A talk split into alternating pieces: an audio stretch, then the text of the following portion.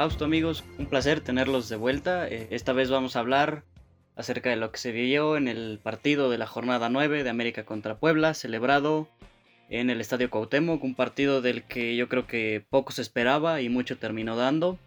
Últimamente estos encuentros de América Puebla, sobre todo en este estadio, han sido duelos de muchos goles. Fausto, ¿qué te parece si nos vamos con la alineación? ¿Qué tal Carlos? Muchas gracias, gusto saludarlos.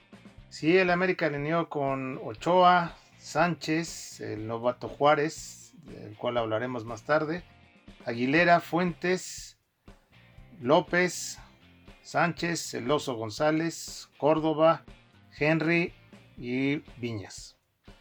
Fausto, una alineación que desde que la veíamos antes de iniciar el partido nos parecía algo complicada, algo extraña. A mí me parece que se hicieron modificaciones erróneas.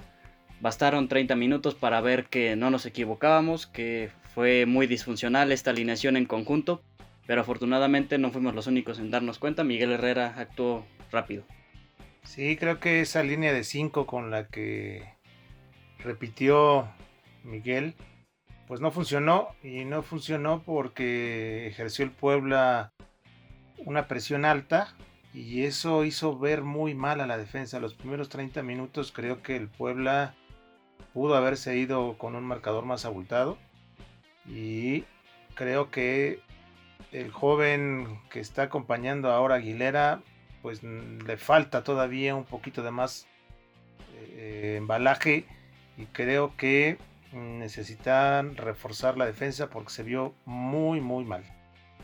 Platicando sobre las acciones que tuvo este partido, desde el minuto 14 hubo una aproximación del América, un rebote que le cayó a Henry Martín, que la golpeó de zurda. Me parece que la pudo haber acomodado mejor, me parece que se precipitó.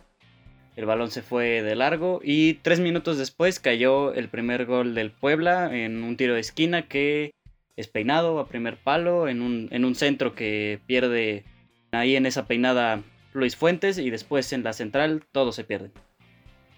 Sí, al minuto 29 cae el segundo gol del Puebla y otra vez esa línea de 5 se ve superada por tres delanteros que atacaron y nuevamente eh, entre la media de contención que es el oso y esa defensa central se pierden. No hay una marcación fija, no hay un entendimiento y creo que vamos a padecer mucho si continuamos con esta idea de jugar en línea de 5. Hay que aceptar que fue, un, a mi parecer, un, buen gol del Puebla, este segundo. Un amague con el que se quitó nuevamente a Juárez, un tiro de lejos, de bastante lejos. Creo que nada que hacer para Ochoa en ninguno de los dos goles. Ya más adelante, al término del primer tiempo, por ahí del minuto 35, hay un tiro de esquina a favor del América, en el que primero remata Viñas, y en una serie de rebotes Córdoba la intenta meter, pero es salvada en la línea. Al minuto 40 hace dos cambios Miguel Herrera, entra Benedetti y entra Suárez, salen López y Córdoba. Muy extraño el, el cambio de Córdoba.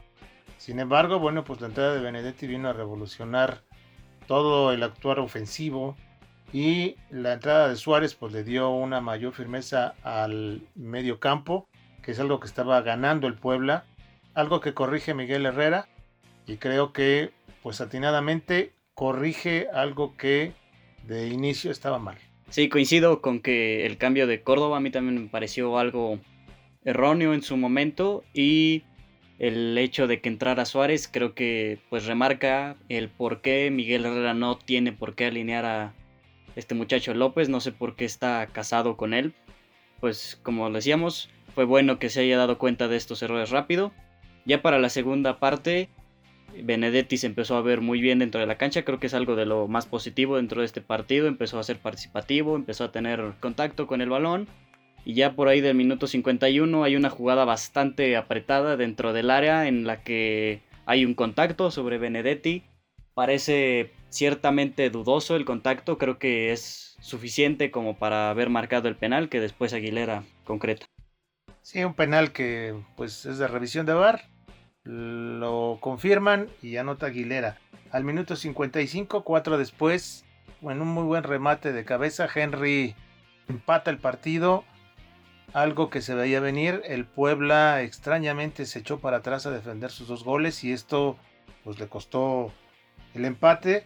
Al minuto 64 hace cambios el Puebla tratando de corregir este error de haberse echado para atrás.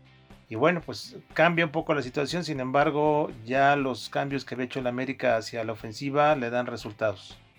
Sí, hay que resaltar que muy rápido de cuando cayó el empate del América, el Puebla se lanzó para enfrente y tuvo una jugada que culminó en una doble atajada de Ochoa, algo que hubiera significado un 3-2, un golpe que anímicamente hubiera sido muy fuerte. Pero bueno, ya minutos después, al 64, hay esta jugada desafortunada para los defensores del Puebla que le cae el balón a Viñas y bueno, sabemos cómo es Viñas, la marca sin mayor problema y así se le dio la voltereta al partido. Sí, creo que el Puebla entendió que fue un error echarse para atrás, vuelve a hacer movimientos al minuto 77 y para nuestro punto de vista nuevamente la defensa se ve apretada. Creo que hay mucho que trabajar en la defensa, si bien el resultado se dio, la defensa y sobre todo las media que está encargada de la contención no están coordinados. No hay en el momento que ataca el equipo contrario alguien de esos cinco defensas que salga a esa media, ni nadie de la media a tratar de ayudar a la defensa. Sí, creo que equipo que tiene enfrente, si se lo propone, le puede hacer daño a este equipo del América que Sí, en el medio campo es en donde se ve muy muy débil. Todavía hablando de este partido, al minuto 91 hubo una jugada que pudo haber significado el empate para el Puebla. El América promedia 1.5 goles por partido, es una, es una pésima marca. Miguel Herrera tiene mucho que trabajar porque el equipo simplemente no se está viendo bien. Se ha enfrentado a equipos que no concretan, pero ante equipos como los de la tabla alta, como el Cruz Azul, como los Pumas, que son partidos que se avecinan, estos errores no los puedes cometer. Ya al final del partido entró Cáceres y ya al 89 Giovanni, yo creo que más que otra cosa para comerse el tiempo. Realmente no hubo gran, gran oportunidad de mostrarse. Y bueno, hay que trabajar. Lo bueno que podemos rescatar de este partido es la victoria. El América cuando se lo propuso logró sacar el partido. Creo que a la ofensiva todavía hay mucho potencial y en una opinión muy particular, con todo respeto, creo que ni el oso ni eh, López tienen que alinear. Entiendo que es un acicate para los supuestos titulares, pero creo que nos estamos arriesgando mucho. Sí, coincido. Creo que López y el Oso no son jugadores que no solo no tienen que estar alineados, son jugadores que no deberían estar en este equipo, a mi parecer. Pero bueno, yo creo que aquí le dejamos por hoy. Fausto amigos, un placer. Les recordamos que nos pueden seguir en nuestras redes sociales como un gigante amarillo. Gracias. Enviamos un cordial saludo a nuestro amigo Lalo Ruiz de MBS. Gracias por todo tu apoyo y nos estaremos escuchando en la próxima.